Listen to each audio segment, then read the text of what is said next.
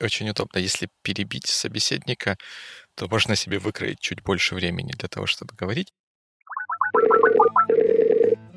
Привет. Да, и тебе привет. И, и всем остальным тоже привет. Да, вот один из комментариев, который я услышал, который э, не, не написали куда-то в приват, через приватные каналы, он ко мне пришел голосом, был озвучен, и коллега пожаловался, что вот вы в начале выпуска не говорите, что, что вообще происходит, а сразу начинаете что-то говорить. Я не знаю, мне, мне как-то нравится идея, что мы у нас джингл запускается, а потом мы просто начинаем что-то говорить. Но, может, в этот раз можно сказать, что это очередной выпуск подкаста «Боевикли» с Вячеславом Рудницким. И Димой Маленко. Но ты же не рассказал своим знакомым, что мы сами иногда не знаем, чем закончится выпуск. Точно. Я бы даже сказал, что мы не, иногда не знаем, мы практически никогда не знаем, чем это все закончится. Ну, так, такой формат, и я думаю, что если вдруг интересно, можно всегда посмотреть ноутс, когда они уже получаются постфактум. Это как э, любимая фраза в презентации Стива Джобса по поводу connecting the dots. То есть эти точки можно соединить только глядя назад. так, так и с подкастом. Его сначала пишешь, а потом думаешь, хм, а это был хороший кусочек, а вот это обязательно нужно оставить, а вот это не нужно. Ну да, такая постфактумная рационализация. Но кроме этого комментария у нас еще были другие комментарии. По-моему, у нас появляется, кажется, новый, самый комментируемый выпуск. И этот выпуск про комментарии. Спасибо всем, кто дал свое мнение. Они очень различные и очень ценные. Один из комментариев от Сергея, по-моему, был и их несколько было, за что ему огромное спасибо, про то, что э, тема у нас может быть не обязательно интересная тем, тем людям, которые слушают наш подкаст или как-то на него попадают. И тут у меня есть такой простой совет или рекомендация. Мы же любим советы давать, мы же тут сидим такие все э, умные. Если есть что-то, о чем вам интересно было бы узнать наше мнение, а, например, разумное и рационализ...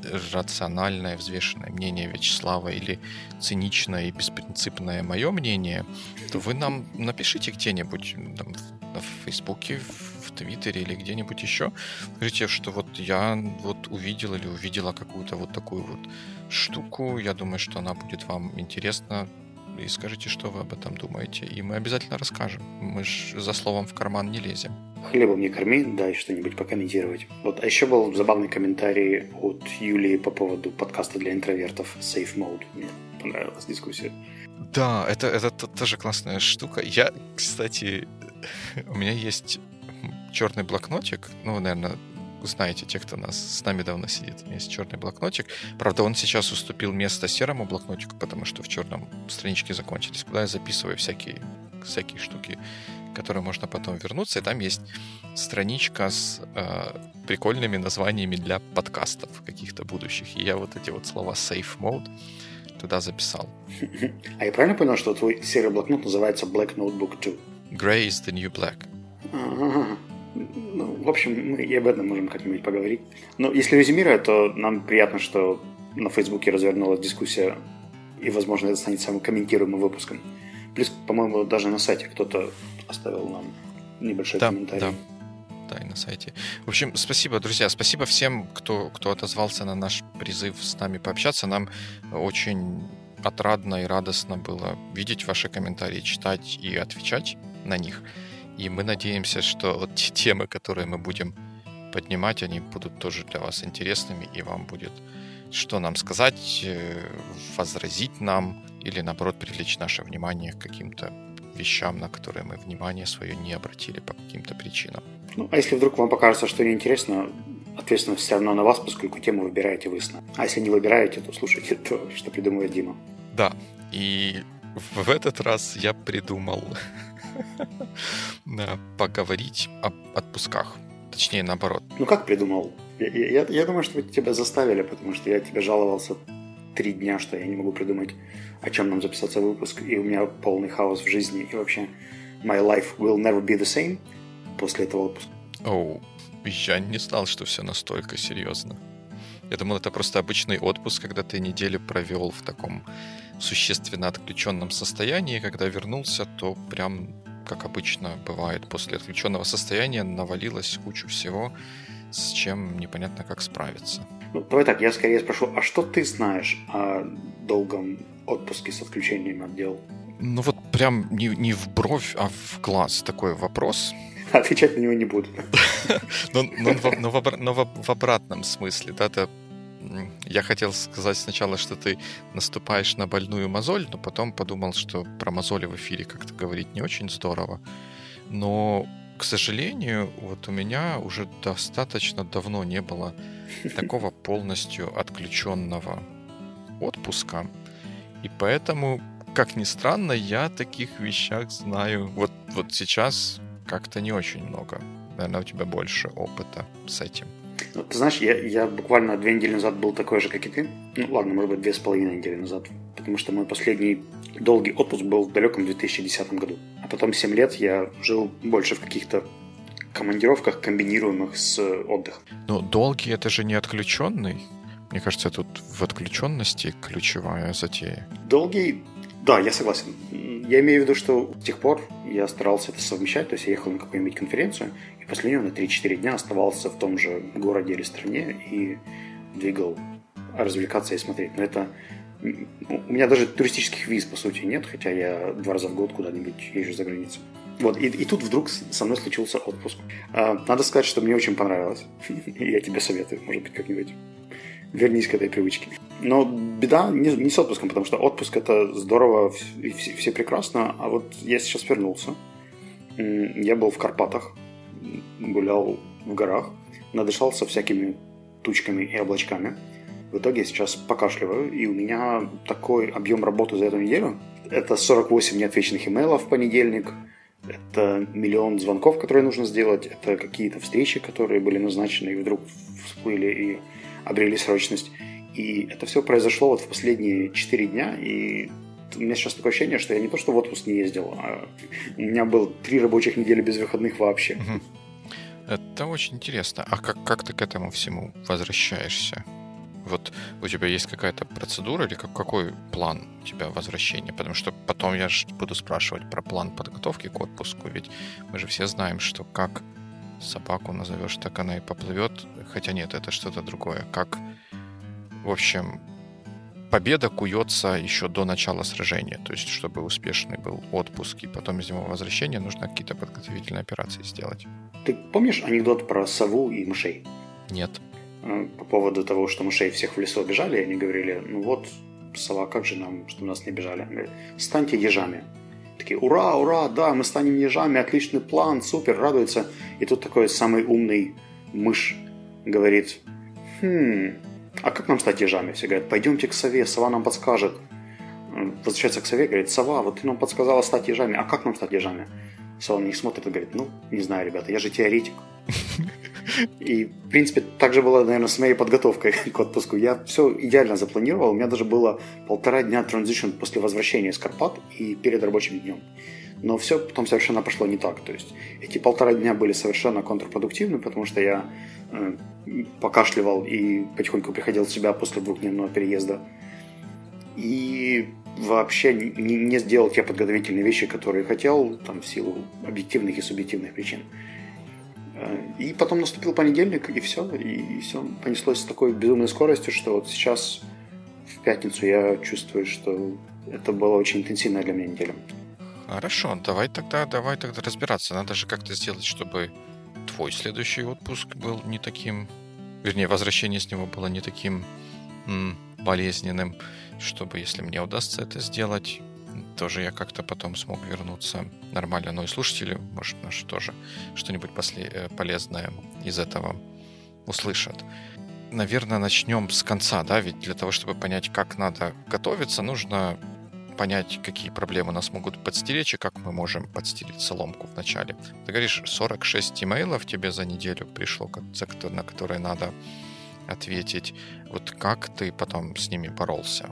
Ну, вообще имейлов было больше. 46 осталось после того, как я пролистал те имейлы, которые были for my information и несли какую-то неконструктивную информацию. То есть это те имейлы, которые, правда, требовали того, чтобы на них хотя бы параграф текста нужно было написать.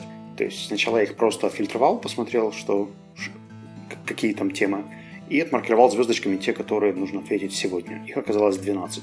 И где-то следующие полтора часа я провел сочиняя ответы и вставляя нужные документы, запрашивая информацию, чтобы ответить на самое-самое срочное и самое важное. Остальные потихоньку растянулись вот к сегодня. У меня немножко другой подход к этому. Он, наверное, похожий. Сложно в имейлах что-то придумать занятное, но э, мой email inbox, он всегда настроен так, что он показывает только заголовки писем. Он не... Я везде выключаю вот эту фичу, которая показывает кусочки письма, и он всегда отсортирован в обратном хронологическом порядке. И когда я возвращаюсь из какого-то такого отключенного состояния, большого или небольшого, и скапливается какое-то количество имейлов, я на них всегда отвечаю сверху вниз. То есть вот на те имейлы, которые пришли более недавно, недавние, я от, отвечаю быстрее, ну и в первую очередь, чем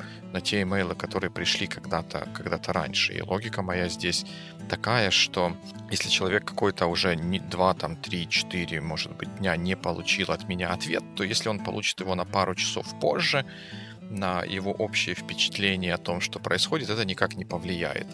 А если тот человек, который написал имейл там всего лишь день назад или пару часов назад получит ответ быстро, ему не нужно будет знать о том, что я где-то пропадал, и у меня была куча работы, и мне теперь надо ответить на много имейлов, и его имейл попал где-то в конец очереди. Он, ему об этом знать не нужно, и он получит свой ответ быстро, и э, получается у тех людей, которые написали недавно, позитивное впечатление позитивное впечатление обо мне будет, потому что они получат ответ быстро, а у тех, которые уже долго не получали ответ, негативное впечатление не ухудшится, потому что оно и так уже у них может быть не очень хорошее. Это очень интересный подход. Но я, наверное, как-то по-другому это все видел. Дело в том, что я ответы структурировал по содержанию. То есть там первый момент нужно было ответить на всякие э, менеджериал запросы, вопросы, потом все, что связано с бухгалтерией, инвойсами и прочими вещами. И мне было проще делать одинаковые ответы или связанные цепочки писем одну за другой. Я не смотрел, как они хронологически пришли. Я смотрел, что все, что связано, например, с э, методическим планированием, запросами и так далее, собирается в одну кучку, а все остальное в другую. И сейчас я отвечаю на это.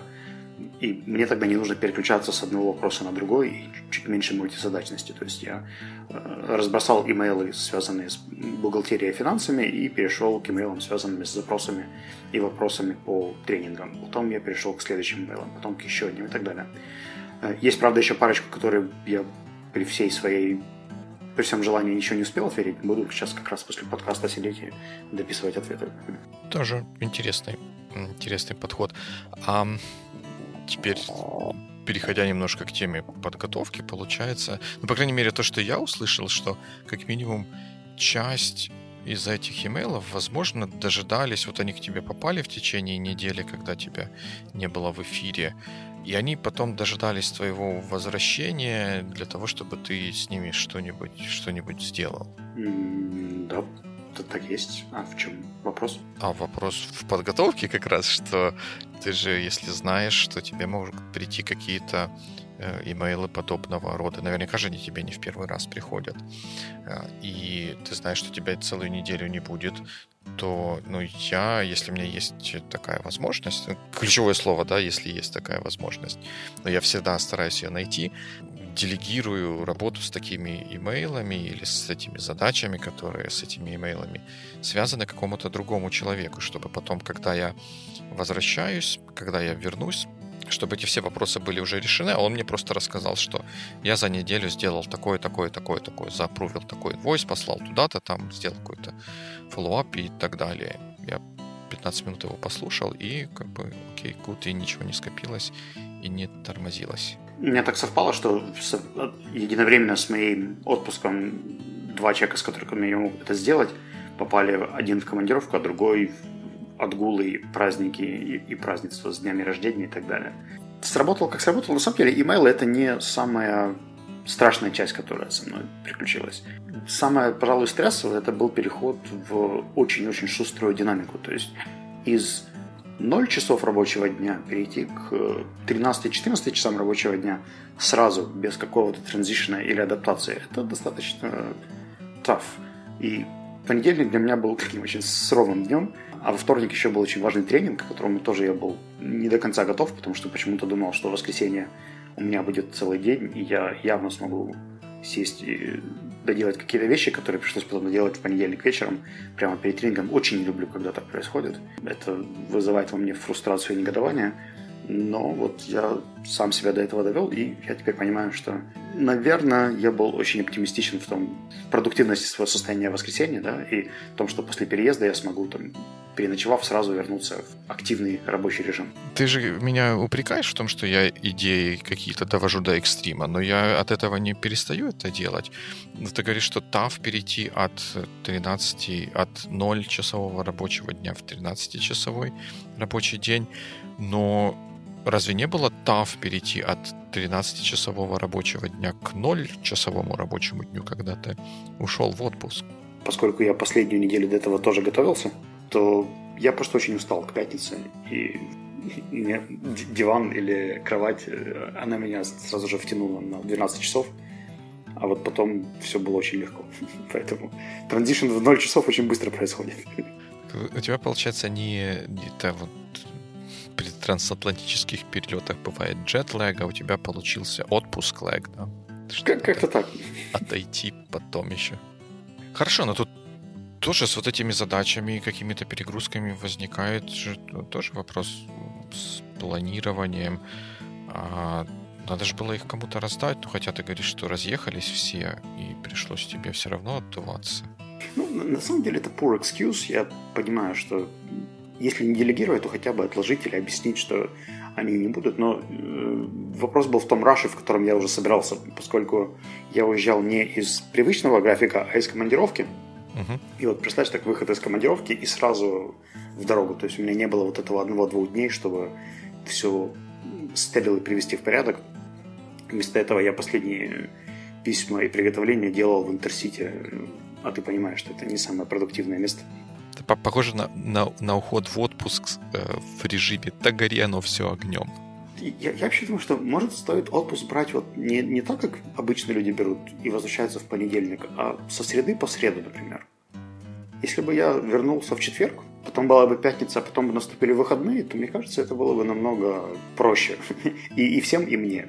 Во-первых, я бы первый там кусочек той недели зацепил, кусочек этой недели зацепил. И почему все так идут, знаешь, с понедельника по понедельник, с Нового года, с 1 января Почему это так работает? Да потому что не с понедельника по понедельник, потому что ты получаешь больше uninterruptible time for your vacation. Ты можешь начать ее в субботу и закончить в воскресенье, и таким образом у тебя будет сколько, 11? Ну, как бы, как бы дней или 10 дней, которые ты проводишь вдали от городской суеты и вот этих вот всяких э, электронных штук. Ну, если ты в правильный, в правильный вакейшн едешь. А если ты со среды до среды делаешь, то это максимум 7 дней. Не знаю, какая-то такая экономия. Вот у меня вроде бы был, были 9 дней, но при этом я там часть времени привел в дороге, часть времени потом еще отсыпался и, и лежал, и все равно это не помогло. Может быть, если бы я вернулся в четверг и сразу, или в среду, да, и сразу в четверг пошел на работу, а потом уже на выходных отдыхал, это было бы продуктивнее. А что, что, что же тебе мешало в понедельник сделать четверг? Ведь ты же кузнец своего рабочего счастья и расписания. Есть еще какой-то коммитмент, который в моей работе не всегда регулируется мной. И он так сложился и накопился, что, например, вчера мы проводили вебинар. У меня на это время уже давно, с лета еще был запланирован э, серия тренингов по коммуникации и мейлингу в Киеве. И это те вещи, которые ну, нехорошо было бы двигать, да, поскольку мы их запланировали заранее, и на, на вебинар уже был промоушен сделан, а тренинги были давно уже утверждены, и там была целая команда людей, которая забила это время и планировала приезжать раньше на эту неделю. То есть это было бы просто не nice э, вносить столько корректировок, просто чтобы чувствовать себя хорошо.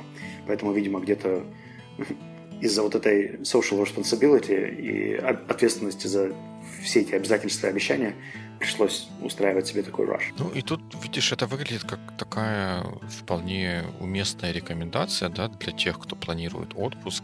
Это не планировать на сразу после отпуска какие-то такие вещи, которые time-boxed, которые нужно выполнить именно в какое-то конкретное время, потому что после отпуска или после приезда откуда-то больше, чем обычно, вещей могут пойти не так. Можно простуду какую-то, не дай бог, подхватить или там самолет куда-то задержится или еще что-то.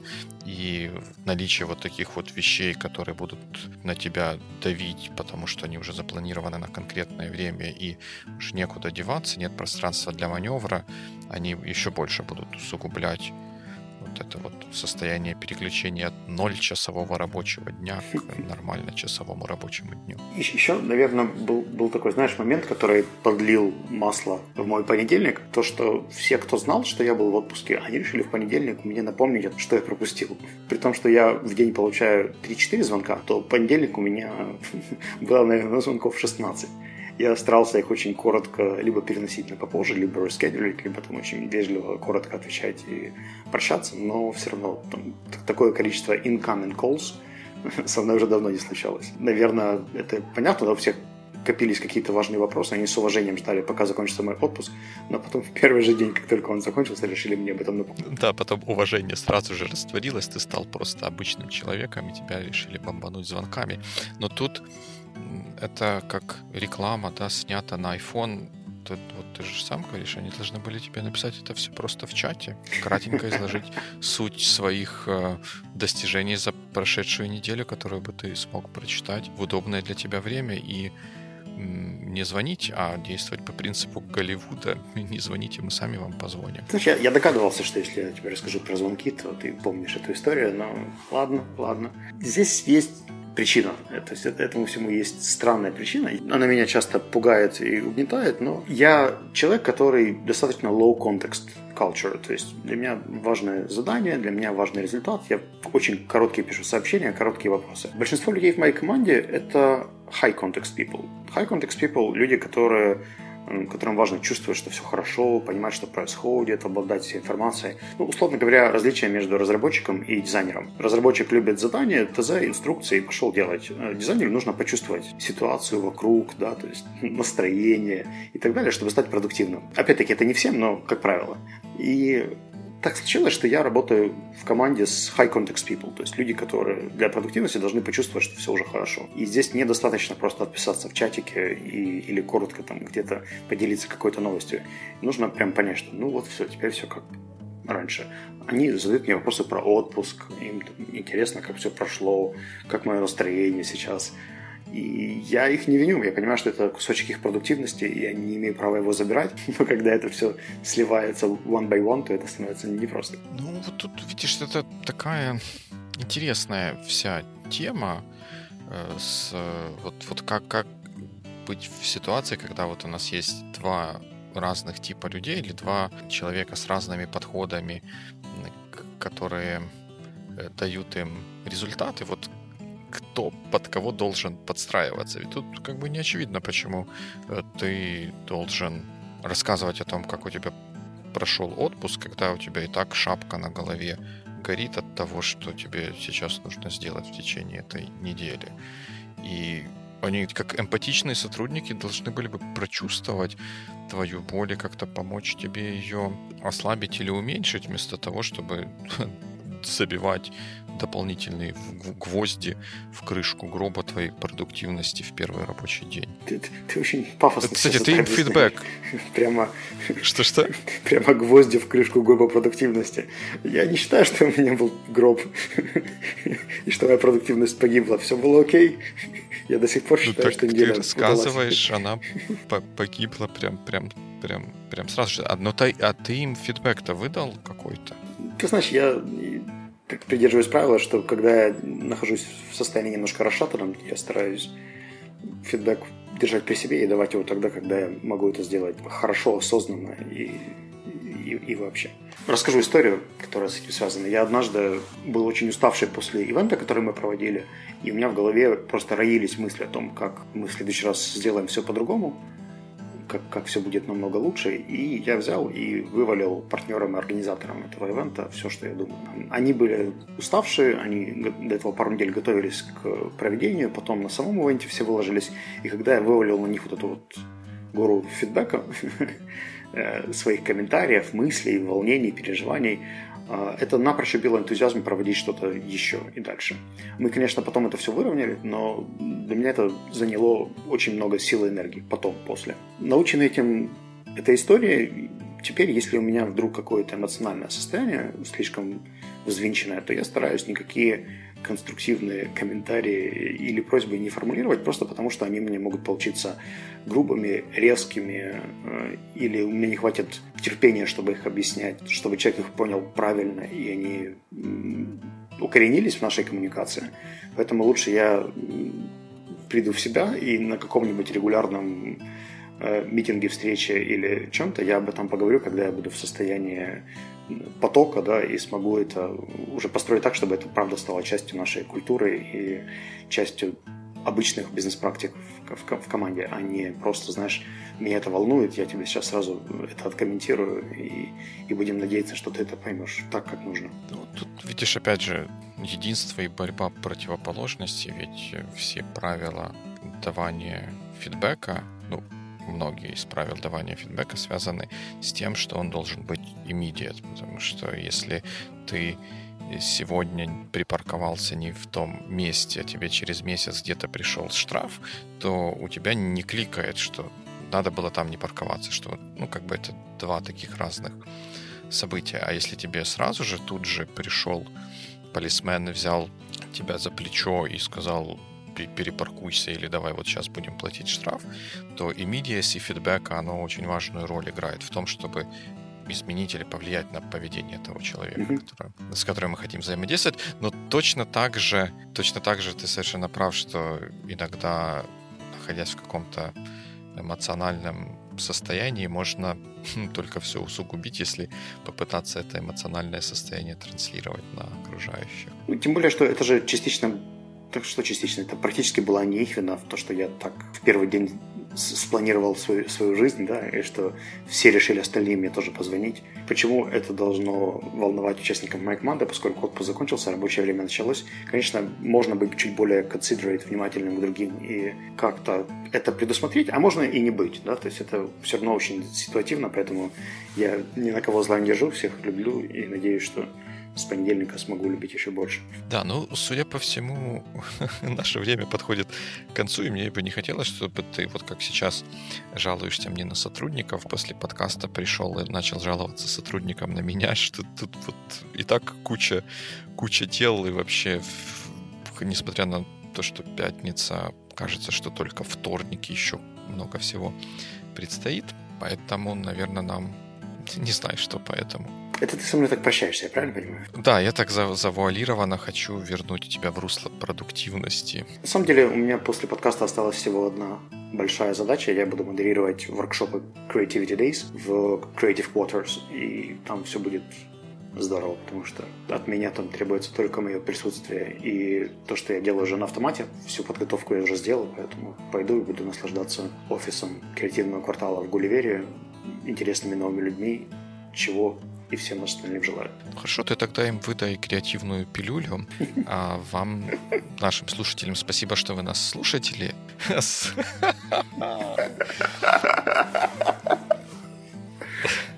Да, ну всем равно спасибо. Да, всем остальным э, спасибо, что вы нас слушатели.